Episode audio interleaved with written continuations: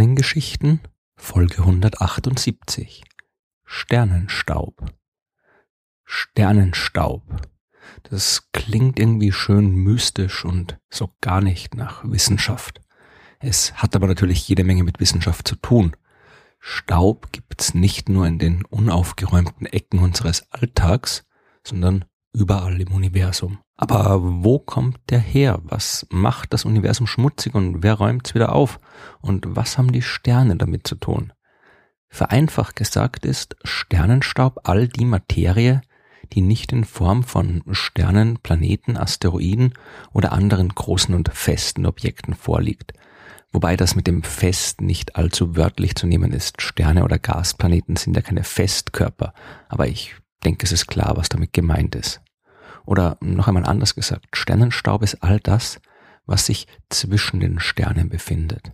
In Folge 79 der Sternengeschichten habe ich schon einmal ausführlich über dieses sogenannte interstellare Medium gesprochen. Heute möchte ich mich ein wenig genauer damit beschäftigen. Der Sternenstaub hat natürlich nicht viel mit dem Hausstaub zu tun, den wir aus dem Alltag kennen. Das, was in den dunklen Ecken unserer Zimmer herumliegt, besteht aus Hautschuppen, Fasern von Kleidungsstücken, Haaren, Pflanzen, Pollen, Hausstaub, Milben und Hausstaubmilbenkot, diversen anderen toten Kleinstlebewesen, Gesteinskörbchen, Feinstaub, zum Beispiel aus den Tonern von Laserdruckern und jeder Menge anderem Zeug, das man im Weltall eigentlich nicht findet. Der kosmische Staub hat nichts mit Hautstaub zu tun obwohl man neben all den toten Tieren und den anderen ekligen Sachen im Hausstaub tatsächlich auch kleinste Menge Sternenstaub findet, der seinen Weg bis auf die Erde gefunden hat. Sehen kann man ihn aber so gut wie nicht. Die Sternenstaubkörner sind nur wenige Nano bis Mikrometer groß. Es handelt sich um Moleküle bzw. winzige Festkörper, die aus den Elementen bestehen, die am häufigsten im Universum vorkommen. Wasserstoff und Helium natürlich, aber auch Sauerstoff, Stickstoff, Silizium, Eisen oder Magnesium.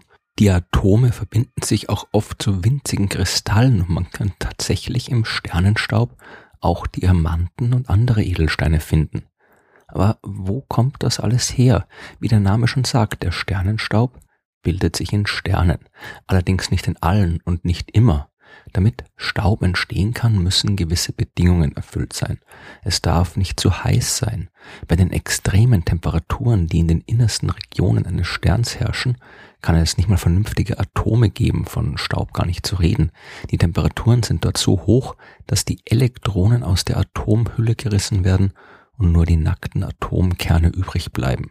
Auch weiter außen in einem Stern sind die Temperaturen meistens noch viel zu hoch, als dass sich einzelne Atome zu Molekülen oder gar Staubkörnern zusammensetzen können. Sie bewegen sich so schnell, dass sie nicht aneinander gebunden bleiben können. Staub kann nur dann entstehen, wenn es einerseits kühl genug ist, andererseits aber auch genug Atome konzentriert sind. Die Temperatur muss also niedrig, die Dichte des Gases aber hoch sein. Diese Bedingungen findet man zum Beispiel in den äußeren Bereichen von roten Riesensternen.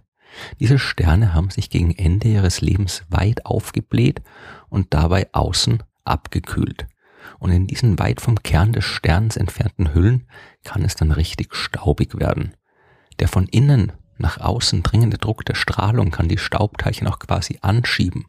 Dadurch können sie aufeinandertreffen, zusammenwachsen und noch größer werden. Und wenn der Sternwind des sterbenden Sterns irgendwann stark genug wird, wird der Staub dadurch weit hinaus ins All geblasen. Dieser echte Sternenstaub ist aber oft gar nicht so einfach zu finden. Innerhalb unseres Sonnensystems dominiert der interplanetare Staub. Der stammt hauptsächlich von Asteroiden, die miteinander kollidieren und zerbröselt sind und vor allem auch von Kometen, die sich immer langsam auflösen, wenn sie auf ihrer Bahn der heißen Sonne zu nahe kommen. Dieser Staub ist es auch, den wir Nacht für Nacht in Form von Sternschnuppen am Himmel sehen können. Jedes Mal, wenn eines dieser kleinen Staubkörnchen auf die Atmosphäre der Erde trifft, beginnen sie kurz zu leuchten. Einen interplanetaren Staub kann man vergleichsweise leicht finden. Jeden Tag regnen ein paar hundert Tonnen davon in Form von Mikrometeoriten auf die Erde und wenn man weiß, wie man danach sucht und wie man ihn erkennt, wird man schnell fündig. Wir haben auch schon Satelliten wie zum Beispiel die Stardust-Sonde direkt ins All geschickt, um den Staub dort einzusammeln und zurück in die Labors der Erde zu bringen. Um echten Sternenstaub von außerhalb zu finden, muss man sich mehr anstrengen. Aber es geht. Früher, als es noch keine Sonne und keine Planeten gab, gab es nur eine große Wolke aus Gas und Staub. Solche kosmischen Wolken findet man überall in unserer Milchstraße und sie bestehen aus Material, das von Anfang an da war und nie zu Sternen wurde und das sich mit all dem Sternenstaub vermischt hat, der im Lauf der Zeit von den anderen Sternen in die Gegend geschleudert wurde. Diese Wolke ist irgendwann kollabiert und zur Sonne geworden. Aus dem Rest sind die Planeten und die Asteroiden entstanden, die den aktuellen interplanetaren Staub produzieren. Die allermeisten Asteroiden und anderen Kleinkörper im Sonnensystem haben sich seit dieser Entstehungszeit vor 4,5 Milliarden Jahren nicht mehr verändert. Wenn sie mit unserem Planeten kollidieren und auf die Erde fallen, dann handelt es sich um sogenannte primitive Meteoriten. Sie bestehen aus Gestein und Metall, die sich in der Anfangsphase der Planetenentstehung aus dem kosmischen Staub gebildet haben. Aber eingebettet in dieses Material findet man immer noch winzige Körnchen ursprünglichen Sternenstaubs, die sich nicht verändert haben, seit sie entstanden sind.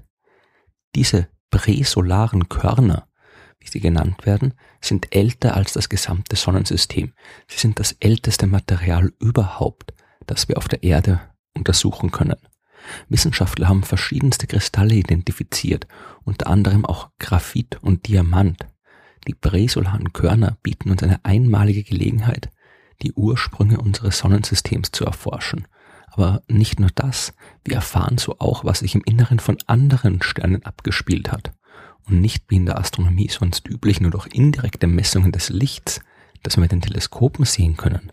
Der Sternenstaub der fremden Sterne lässt sich direkt im Labor untersuchen. Seine Zusammensetzung sagt uns etwas über die Bedingungen, die bei seiner Entstehung geherrscht haben wie hoch die Temperaturen in den anderen Sternen waren, wie groß sie geworden sind und wie sie das Ende ihres Lebens verbracht haben.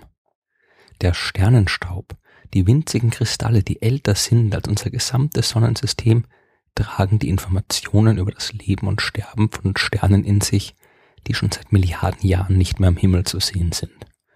So betrachtet erscheint der Sternenstaub tatsächlich ein wenig mystisch. Mystisch und wissenschaftlich.